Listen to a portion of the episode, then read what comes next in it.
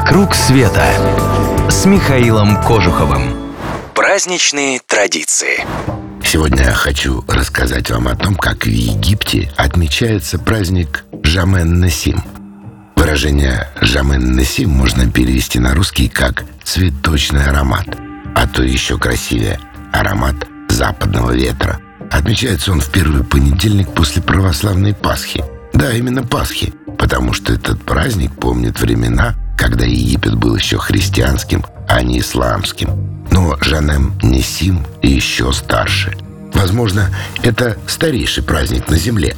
О нем упоминал еще в первом веке нашей эры древнегреческий историк Плутарх. А корни его, как замечают уже современные историки-археологи, относятся аж к 2700 году до Рождества Христова.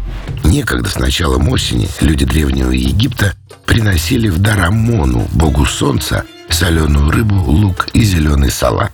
Точной даты у праздника никогда не было. Его отмечали в день наибольшего разлива Нила. Это было мудро, кстати говоря. Ведь Жанен Несим не просто религиозная церемония, но и день, когда начинаются сельскохозяйственные работы. А когда еще их начинать, если не после дня, когда Нил разольется и принесет на поля плодородный ил?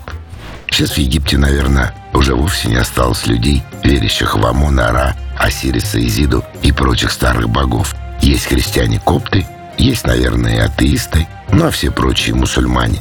Но все они с удовольствием отмечают языческий праздник.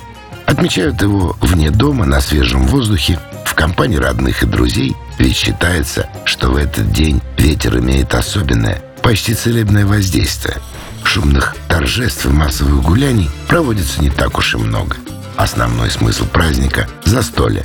В Жаман-Насим египтяне готовят специальное блюдо фесих. Это соленая рыба, украшенная зеленью и фасолью. Предварительно рыбу солят и маринуют в течение нескольких месяцев.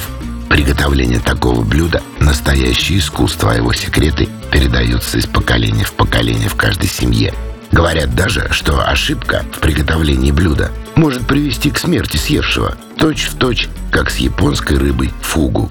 А еще в этот день ставят на стол, представьте себе, крашеные яйца.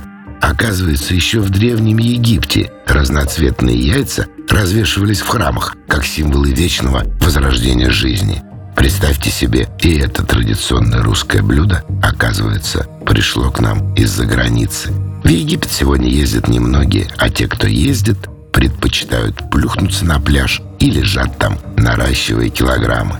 А из отпуска-то надо привозить не килограммы, а впечатления на всю оставшуюся жизнь. Хотите попробовать, как это? Тогда поехали куда-нибудь с нами.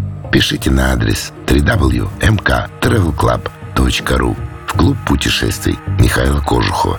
Клуб путешествий – это авторские, индивидуальные и групповые поездки по всему миру с душой компании во главе. «Вокруг света» с Михаилом Кожуховым.